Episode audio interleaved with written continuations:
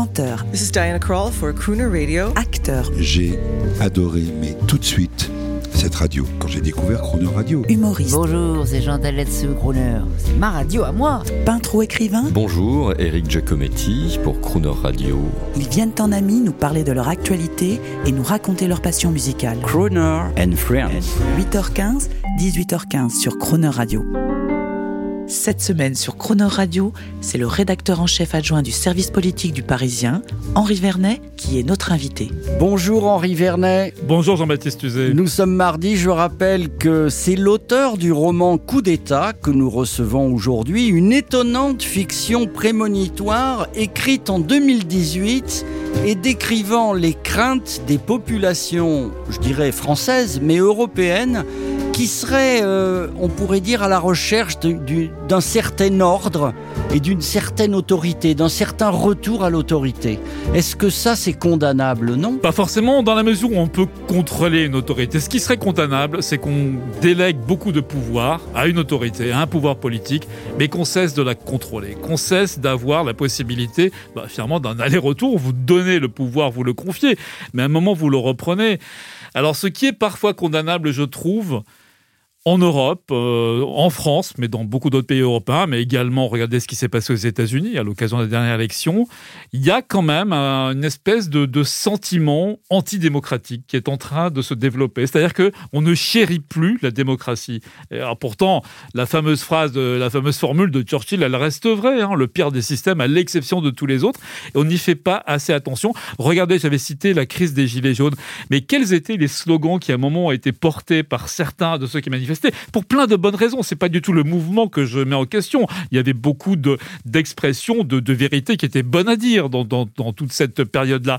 Néanmoins, il y avait ce débordement parfois de recherche d'autorité et les slogans et parfois les, les demandes qui étaient faites, c'était à l'époque le général de Villiers. Vous vous souvenez, cet officier Oui, général qui avait vous a beaucoup inspiré parce que votre Absolument. général Gerfaux euh, dans votre livre, parce qu'il faut rappeler pour, pour les auditeurs qui découvrent, donc c'est une fiction, c'est un roman, on le lit comme un roman, mais tout a été ultra documenté. Et je crois même d'ailleurs que notre ami Eric Giacometti, euh, l'auteur de l'Argo Winch, entre autres, et des fameux romans de Marcas, un ami de la station qui intervient régulièrement, je crois même qu'il il s'est passionné à, un moment faire une petite lecture à deux avec vous, vous donner un coup de main. Absolument. Oui, il m'a vraiment donné un coup de main parce que moi, je suis un journaliste, un journaliste politique. Donc, euh, autant j'étais habitué à faire des essais, à faire des docs politiques, des documents politiques, autant là, c'était la première fois que je m'aventurais dans la fiction. Et Eric, euh, c'est à la fois un très bon ami, mais c'est un maître de la fiction, du et surtout d'une fiction qui repose là encore une fois sur sur un- sur pas mal de réalités.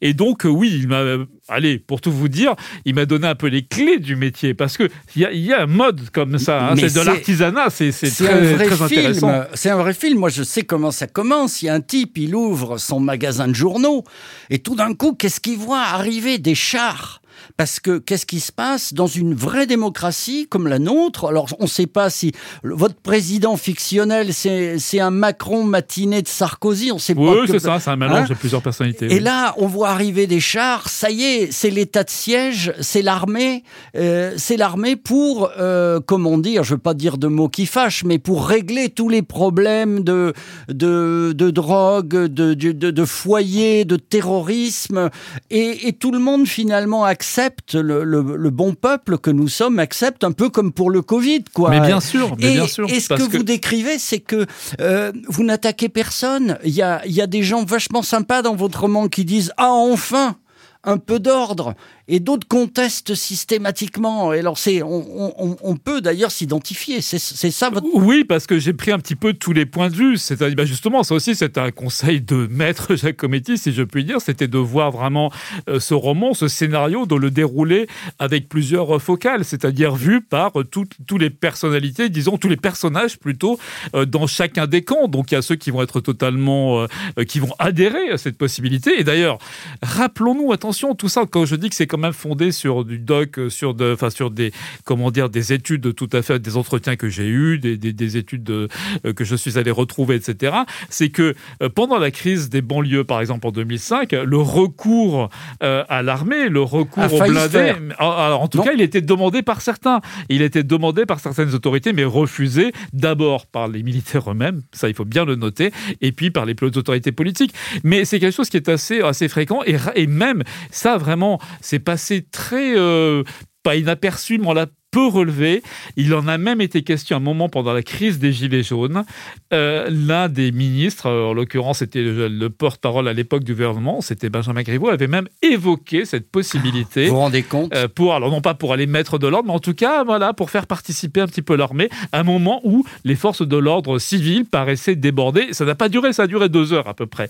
Mais pour vous dire que c'est quelque chose, c'est une possibilité qui, dans un pays comme la France, il faut jamais l'oublier, c'est la France a cette tradition. La France est un des pays qui a connu le plus de coups d'État et, et, le plus de, de putsch. Le dernier en date étant la tentative de 61, le carteron de généraux. Ah, à Alger. Oui, de, de généraux en retraite. De généraux en retraite, et absolument. alors, moi, je pense à, à, à 68, euh, cette envie d'autorité, finalement, qu'avait, sans le savoir, psychologiquement, quand on décortique aujourd'hui les choses, les baby boomers, c'est-à-dire tous ces enfants nés après-guerre, euh, dont nous faisons euh, plus ou moins partie, eh bien, ils ont eu envie, sans le savoir, de l'autorité du père, à nouveau c'est le général de Gaulle. il y a de ça quand on voit la grande manifestation des gaullistes, mais euh, toute, une partie, disons, de la France silencieuse en quelque sorte, qui s'est exprimée, euh, la, enfin la, manifestation qui est connue, hein, monstrueuse au sens euh, de la participation. Je crois qu'il y avait un million de personnes. En tout cas, c'est le,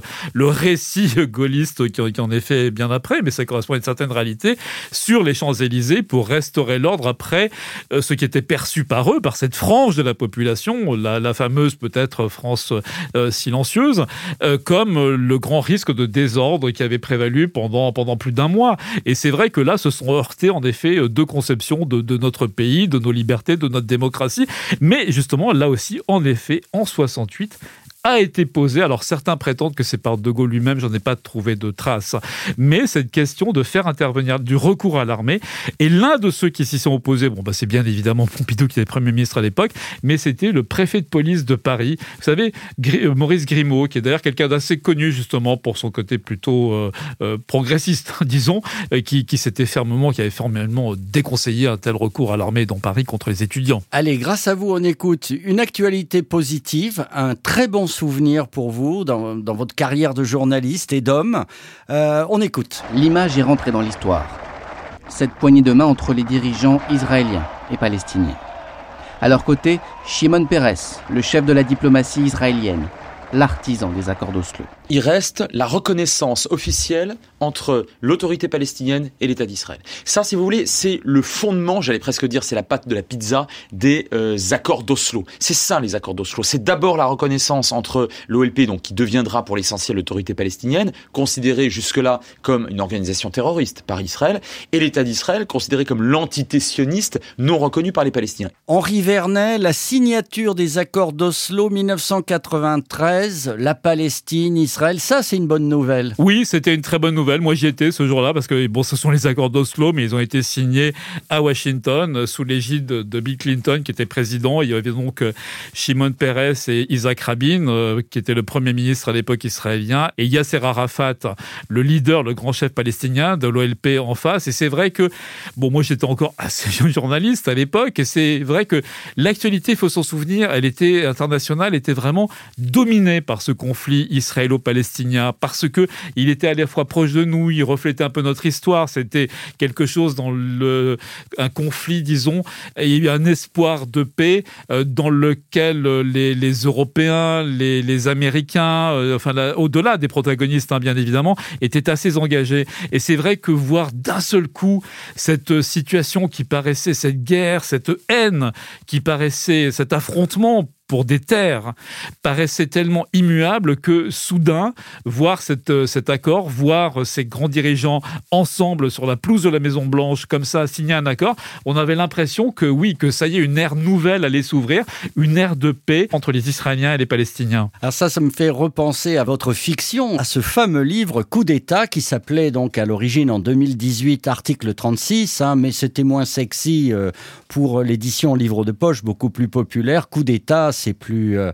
c'est plus vendeur, comme on plus dit. parlant. C'est plus parlant. Donc euh, l'état de siège déclaré dans notre démocratie, on ne sait pas si c'est Macron ou Sarkozy ou mais ça y ressemble. Euh, on reconnaît des personnages, on reconnaît des généraux ayant existé, etc. Et une France qui ne s'oppose pas, mais qui, qui est quand même, en- c'est c'est très français. Il y a les gens qui sont contre et il y a beaucoup de gens qui sont pour. Et moi, il y a quelque chose qui m'a touché dans la fiction, c'est qu'il y a des personnages. Alors, on a un, un beau-père et son gendre. Alors, le beau-père, lui, il vient d'une classe moyenne, il est plutôt à droite, et il est content qu'il y ait l'état de siège. Il se dit, enfin, on va être débarrassé de tous nos problèmes. Et de l'autre côté, il y a le juriste Bobo de gauche qui, lui, est contre. Et les deux se disputent. Et à un moment, le beau-père dit dans un restaurant, ça, ça m'a marqué, ils, se dit- ils- ils arrêtent la dispute avec le gendre, les femmes euh, sont au bord du suicide parce qu'ils ont peur que ça tourne mal. Et puis final, au bord de l'apoplexie, et à un moment, le beau-père dépité dit à son gendre, vous savez, moi je veux de mal à personne, je m'en fous de la couleur des gens, tout ce que je veux, c'est que ça redevienne comme avant. Oui, alors c'est euh, presque étonnant que vous me re- relisiez ce passage parce que finalement c'est vrai vous le disiez le livre je l'ai écrit il y a deux ans et, euh, et voilà en effet un passage qui sonne extrêmement euh, contemporain j'allais dire parce que ce désir il est quand même très fort et euh, c'est vrai que cette cette scène et ces personnages je les avais imaginés et, et dessinés si je puis dire en pensant en effet hein, à des discussions que j'avais pu entendre ici oui, ou ça là et là. et absolument. Et, et- et cette idée d'un monde qu'on ne maîtrise plus, qu'on comprend plus bien, et donc on regrette, on se dit qu'avant c'était beaucoup mieux. Ça, ça, oui, c'était fort, c'était prégnant euh, à l'époque, mais ça l'est encore plus aujourd'hui. Quand on voit, on a dit qu'on parlerait pas de politique, hein, donc Ah ne le faisons ah non, pas, on va pas ah se non, fâcher. hein. Ah Mais quand on voit quand même certains courants aujourd'hui qui euh, non pas dominent, mais en tout cas sont très présents et sont importants dans cette élection présidentielle qui aura lieu dans trois mois, on voit bien que un des sentiments porteurs, euh, une des expressions, c'est celle-là, c'est celle de gens qui se disent que tout va à volo, qu'on ne maîtrise plus rien et que donc on voudrait retrouver la France telle qu'elle était avant. Est-ce qu'ils ont un- tort? Est-ce qu'ils ont tort?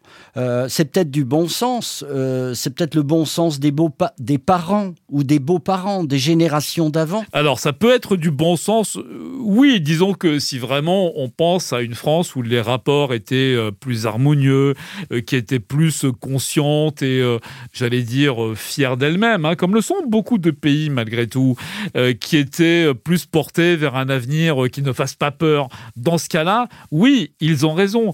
Ce qui est plus gênant, c'est que souvent, on a quand même la, hum, comment dire, on, on, on, on mythifie un petit peu cette France et donc on, falsifie un petit peu l'histoire, on force le trait. Non, tout n'était pas si, euh, tout n'était pas si harmonieux et si brillant Non. et si agréable à vivre avant. vrai.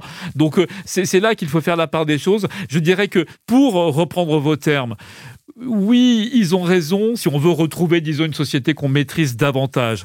Ils ont beaucoup moins raison si on se dit que décidément, on ne peut y arriver qu'en excluant, euh, qu'en étant extrêmement autoritaire, qu'en se séparant d'une partie de, la, de notre société, de notre Ah non, population. Voilà, ça, il faut pas, quoi. Il faut, il faut plus de confiance en nous-mêmes, plus de confiance en notre société, dans ce pays, dans ce qu'il peut faire, dans les ressources Henri qu'il a encore. Vernet, est-ce que l'ancien monde va arriver? Je, je vous demande ça comme on parlerait au Père Noël. Est-ce que l'ancien monde va arriver Il est déjà passé. Est-ce que l'ancien monde va arriver à s'accommoder avec le nouveau monde? Moi, je le crois, parce que d'abord, tout simplement parce qu'il n'a pas le choix. Je veux dire que le, nouveau monde, il est là, il arrive. Mais simplement, c'est vrai que, le, disons que l'ancien monde a aussi du bon, et donc euh, il a, euh, il, doit s'efforcer de faire prévaloir ce qu'il a de bon chez lui, et notamment, je, là, je reviens un petit peu au début, mais notamment à des bons vieux instruments qui sont ceux de la démocratie et qui sont parfois, vous savez. Un peu balayé. Je pense par exemple à cette passion qu'on a aujourd'hui pour le plébiscite, pour euh, le référendum direct, la démocratie directe,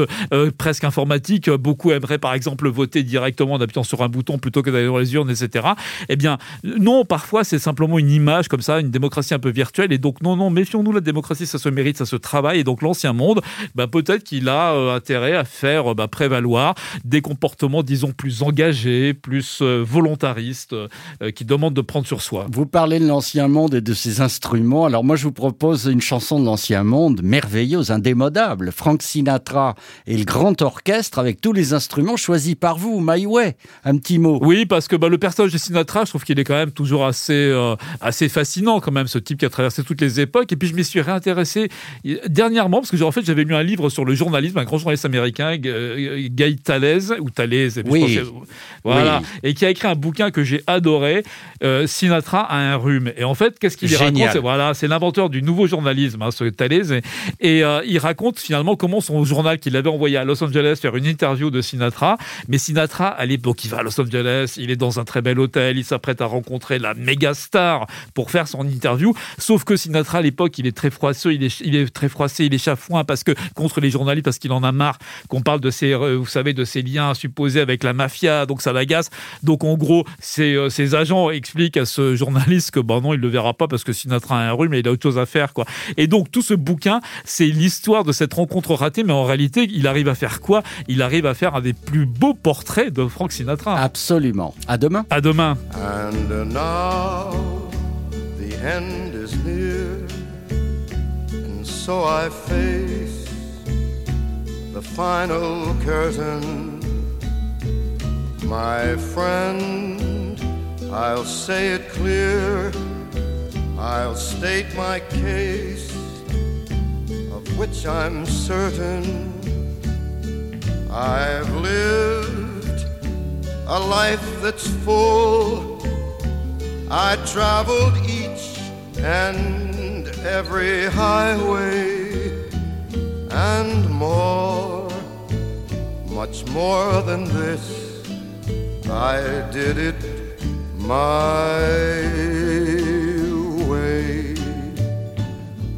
Regrets, I've had a few, but then again, too few to mention. I did what I had to do saw it through without exemption. I planned each charted course, each careful step along the byway, and more, much more than this, I did it my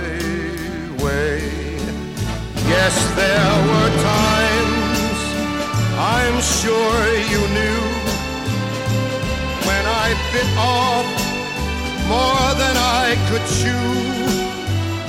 But through it all, when there was